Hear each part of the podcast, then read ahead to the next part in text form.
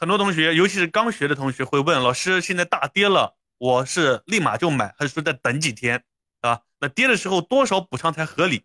对着我们的课程来讲啊，我们大跌怎么去买，怎么去加仓，这个呢是因人而异的，没有一个普世的标准，我也没有给大家做一个啊普世的标准。但是现在呢，我看很多的同学可能就是想要一个标准，那怎么办呢？那我今天呢就给出一些量化的标准，虽然我给的这个标准不一定适合你，是吧？也不一定说就非常正确，但是你只要有了一个标准，你按照这个标准去做，它就能解决你随便补仓、凭感觉补仓带来的风险，明白吧？那我们首先看一下补仓的话，要有几个前提，我们要搞清楚。首先，你看一下你手里的基金是有没有问题。如果说你手里的基金的话呢有问题的话，那你补仓我认为是不合适的，明白吧？你不要去补一个比较差的基金，你在那补啊，本身大的方向就错了。所以我们看一下基金，如果说你手里是宽基指数来补仓的话，这个我们不用考虑太多。为什么？因为宽基指数它不会出现系统性的一个下跌，对吧？它是一个整个市场，它不会说因为我选择了压中了某一个赛道啊，哎跌的比较厉害啊，所以我们是宽基指数的话呢。可以去补仓，这是可以的。第二个，如果是主动管理型基金，你首先要看一下是否符合五步选基法。如果不符合五步选基法，你也不要随便去补仓。你首先要把你的基金给选对，确定它没有问题。那在现在的极端情况下，五步选基法里面的业绩，我们可以放宽到三年，你可以只参考三年啊。其他的三个标准呢，你可以暂时不考虑，因为极端的下跌会导致有一点短暂的失真。好吧，所以啊，只有在这种情况下，我们才进行一个补偿。那补仓呢，接下来就是具体的计划和方法，哎，不是凭感觉。我们接下来如果对上宽基指数的话，我给大家这样的一个标准：创业板指，如果说你买的创业板指，我认为三日啊，三个交易日累计下跌超过百分之五可以补仓。那中证五百和沪深三百就下跌百分之四可以补一次仓。那上证五零呢，下跌百分之三可以补一次仓。那这一次仓指的是什么？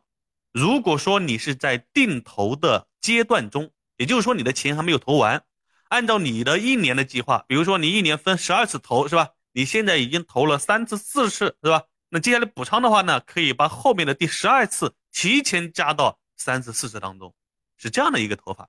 那如果说你现在已经定投完了，你接下来要补仓，那这个时候怎么办呢？那前提你要有足够的钱可以补仓。那如果你没有钱了，你怎么补仓，对吧？所以说你要有一定的钱可以补仓。在这个基础之上，你有钱了，那你补的话怎么补呢？你可以把额外的钱拿出来，拿出来之后呢，分为几次。比如说我计划接下来的三个月到六个月，我可以把手里剩下的这些钱给补完。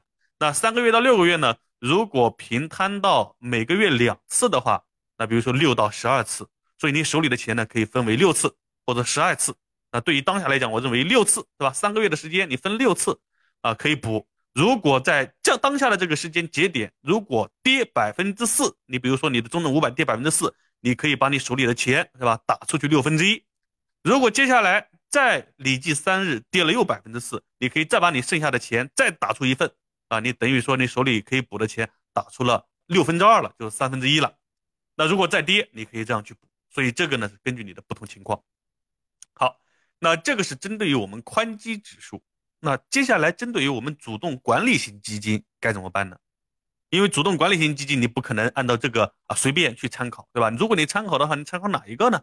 所以我们看一下，如果你手里的持有的是主动管理型基金，我们可以去找对应的风格来进行补。那这里面我给大家做了一个大致的参考啊。那如果说你手里持有的是科技类的啊，军工、医药这些呢？你可以参考创业板，比如说你手里这个基金，如果三日累计跌幅百分之五，啊，或者单日直接跌百分之五，是吧？你就可以立马去补一份。